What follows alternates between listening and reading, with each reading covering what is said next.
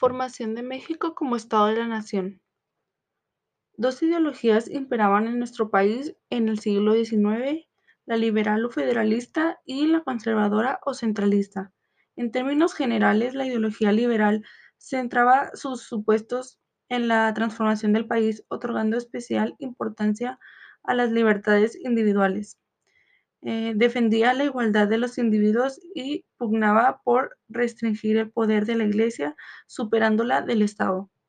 También era partidaria de limitar los privilegios del ejército.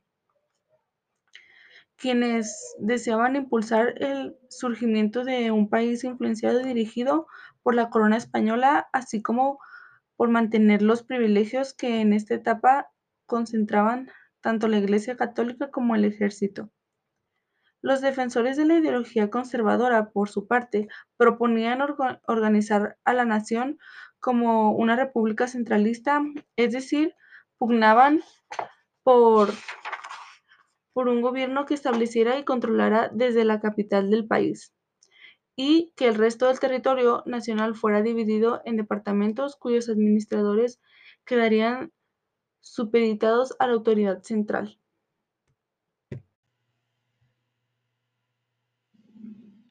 Proyectos de nación. Una vez consumada la independencia de México, predominaron principalmente tres visiones o proyectos de la nación.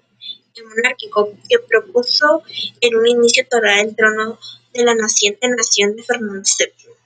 El imperial, que propugnaba porque México fuera un imperio independiente y el republicano, que buscaba un gobierno centralista o federalista. El monárquico Lejos de impulsar los principios del liberalismo en México, algunos de los firmantes de los Tratados de Córdoba propusieron como sistema de gobierno una monarquía constitucional, planteamiento que fue refrendado en el Acta de Independencia del Imperio Mexicano, con la que se dio por terminada de manera formal la vida colonial de Nueva España. Este proyecto sustentaba en la idea de que dicha monarquía sería encabezada por algún integrante de las principales casas reales de Europa a quien se le otorgaría el trono, buscaba preservar el antiguo régimen y el orden social estableciendo durante el virreinato, basado en privilegios concentrados en las clases altas, la Iglesia y el ejército. Sus propuestas eran adversas a los cambios radicales y a la transformación del orden social heredado de la colonia. En la defensa de sus principales postulados con frecuencia el conservadurismo apelaba al nacionalismo y el patriotismo. La Junta Provisional Gubernativa, como poder legislativo, conformada por 38 notables mexicanos, entre los cuales quedaron excluidos los antiguos insurgentes. Por su parte, el proyecto imperial fue impulsado predominadamente por Agustín de Iturbide y sus partidarios, quienes ante el rechazo de Fernando de ocupar el trono de la nación recién independizada, vieron la oportunidad de proponer al propio Iturbide como primer emperador de México. Los principales políticos y militares de ideología se dividía en liberales moderados y liberales radicales. Daban tanta importancia al individuo y buscaban conservar en cierta medida.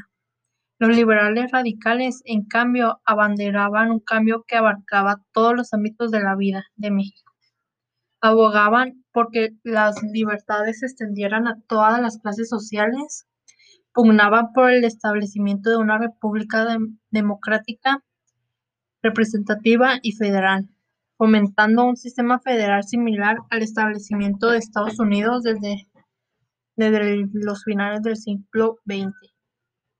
Los principales representantes y defensores del proyecto republicano y liberal fueron Nicolás Bravo, Carlos María de Bustamante, Lorenzo de Zavala y Vicente Guerrero.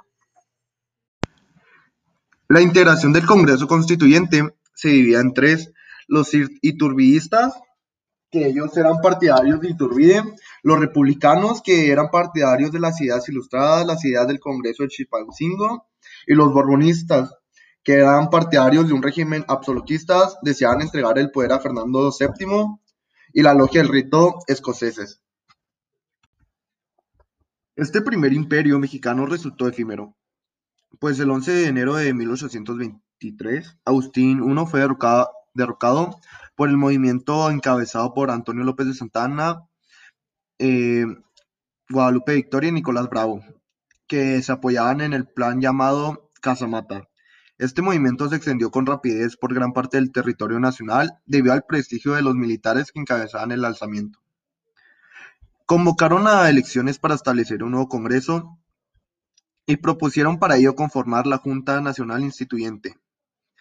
Iturbide decidió abdicar, pero un año más tarde, al retornar a México, con el pretexto de ofrecer un servicio en la defensa del país, ante una posible invasión española apoyada por la Santa Alianza, eh, y así aprovechar la oportunidad para retomar el poder. Fue detenido y fusilado como traidor a la patria, pues sus enemigos habían promulgado una ley que lo declaraba proscrito por el solo hecho de pisar territorio mexicano.